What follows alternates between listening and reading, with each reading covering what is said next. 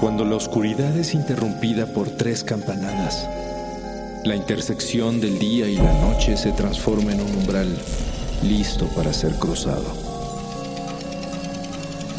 Cierra los ojos, abre la mente. Sé bienvenido a Sapiens Arcana.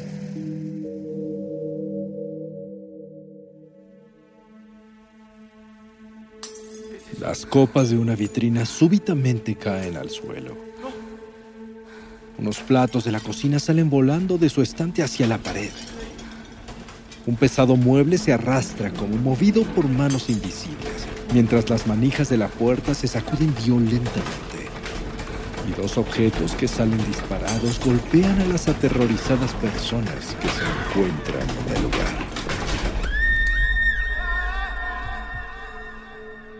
Poltergeist. Tan solo escuchar la palabra evoca nerviosismo, desconcierto, miedo y a unos cuantos verdadero terror. Y es que no importa en qué rincón del mundo nos encontremos, siempre hay alguien que afirma conocer, saber o haber estado en un lugar en el que pasan cosas raras gracias a un espíritu chocarrero. Puede ser o puede no ser, pero la gran mayoría de la gente no cree o no quiere ni pensar en ello por lo que al oír la palabra reaccionan con rechazo e incredulidad. Esas cosas no existen. Quizás por ello el fenómeno poltergeist es uno de los más controversiales, curiosos e interesantes de la historia, ya que aun cuando casi todos hemos escuchado hablar de ellos y existen registros históricos de casos que datan desde hace más de dos milenios, hasta hoy no se ha podido comprobar que sean reales. Claro, tampoco se ha probado que sean falsos. Pero por ahora tratemos de evitar la preocupación. Seguramente, esas cosas no existen. Históricamente, poltergeist se refiere a un evento producido por una entidad o energía desconocida que no obedece a las leyes de la física la palabra se utiliza desde el siglo XVI como una composición del alemán poltern, que significa hacer ruido, y Geist, que quiere decir fantasma, por lo que se traduce como un fantasma ruidoso o espíritu retumbante. Y gracias a que el término engloba un concepto tan grande, sus manifestaciones son múltiples y numerosas. Golpes y sonidos inexplicables objetos que levitan, caen o se rompen solos, fuego que se enciende de forma espontánea, objetos mecánicos o eléctricos que se activan sin razón, olores raros. Y apenas estamos tocando la superficie de este pozo sin fin de misterios.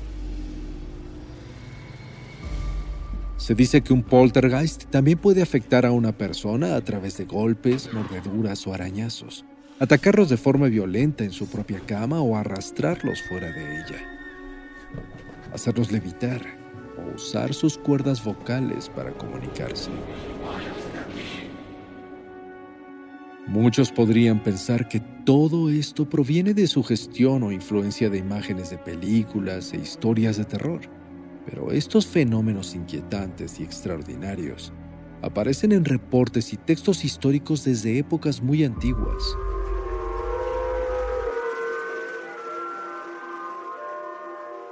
Posiblemente el primer relato de un poltergeist viene del historiador judío Flavius Josephus, quien relata que en el año 94, cuando un exorcista expulsó a un espíritu maligno de una víctima inocente, vio como un cuenco de agua se volcó al otro lado de la habitación, empujado por una fuerza invisible.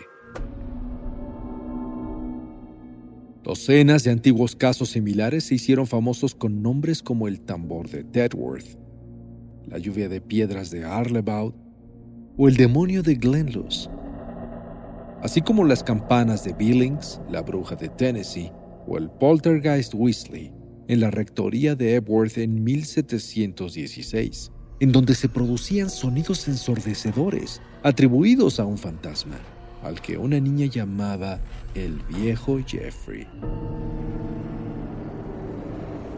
Uno de los casos más sonados del mundo fue el poltergeist de Enfield, en Inglaterra, en el que entre 1977 y 1979 la madre y los hijos de la familia Harper fueron víctimas de más de 1500 sucesos extraños que iban desde sonidos y muebles que se movían solos hasta la levitación de las niñas y la posesión de una de ellas como la voz de la entidad invasora. Nunca se pudo llegar a una conclusión final sobre este caso, y en resumen, se terminó responsabilizando de todo a una de las niñas. Salida fácil para un caso muy difícil. La ciencia se mantiene firmemente escéptica con respecto a los poltergeist, ya que reunir pruebas irrefutables ha sido muy difícil. Pero lo que sí existe son teorías, hipótesis y puntos de vista de múltiples tipos de investigadores, físicos, psicólogos, médicos, ingenieros, arquitectos, expertos en lo oculto, mediums, periodistas, policías, dedicados estudiosos de todas las ramas que durante siglos han acudido a vivencias, sitios públicos, templos, parques o negocios a estudiar reportes de eventos extraños para tratar de encontrar a las presuntas entidades que los provocan. Es muy curioso como, aun cuando los poltergeist no existen, siempre han recibido atención seria de parte de los investigadores, escépticos y creyentes por igual, que se han sumergido en cada caso, a veces durante meses o años, para tratar de encontrar la verdad. Las posibles explicaciones propuestas son variadas. Por un lado, además de los que creen en la presencia de fantasmas que buscan cerrar ciclos, están los que afirman que todos los casos reportados son fraudes. Y los eventos inexplicables son causados por los mismos habitantes de la casa a través de hilos pegados a objetos, sonidos grabados, cómplices actuando desde el exterior y muchas otras razones más. Pero a su vez, muchos científicos aseguran que los poltergeist tienen causas naturales perfectamente explicables como movimientos telúricos, vibraciones e infrasonido causados por ríos subterráneos, electricidad estática, aire ionizado y campos electromagnéticos. También hay teorías que aseguran que todo se explica a través de malos entendidos y fallas en la percepción. Pero más allá de las ilusiones, se cree que los fenómenos se dan en sitios habitados por niños o jóvenes que inconscientemente proyectan su carga emocional de forma psíquica, creando así todos los eventos inexplicables. Y por supuesto, también está la hipótesis de que alguna de las personas de la casa mueve las cosas con la mente sin darse cuenta, a través de telequinesis espontánea, utilizando la energía de sus propias emociones. Esto podría sugerir que los humanos pueden tener poderes sobrenaturales lo cual al parecer es menos imposible para los expertos que la misma presencia de un fantasma.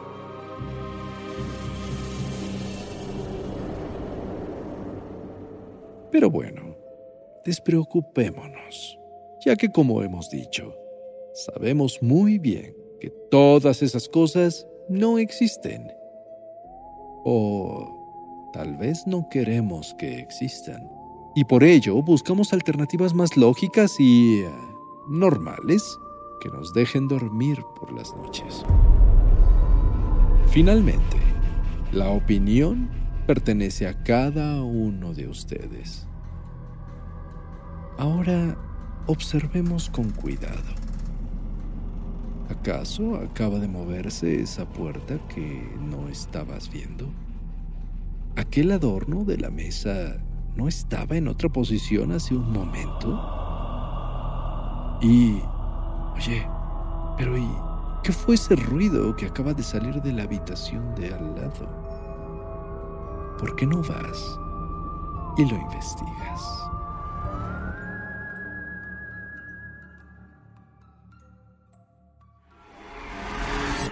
El umbral se cierra hasta que la luna lo vuelva a abrir. Mientras tanto, abre los ojos y asómate en las grietas del espacio y el tiempo. Y si te atreves, descubrirás qué hay más allá de lo que consideras real. Sapiens Arcana, soñado por Luis Eduardo Castillo, esculpido por Emiliano Quintanar y Andrés Baena, trazado por Keren Sachaires.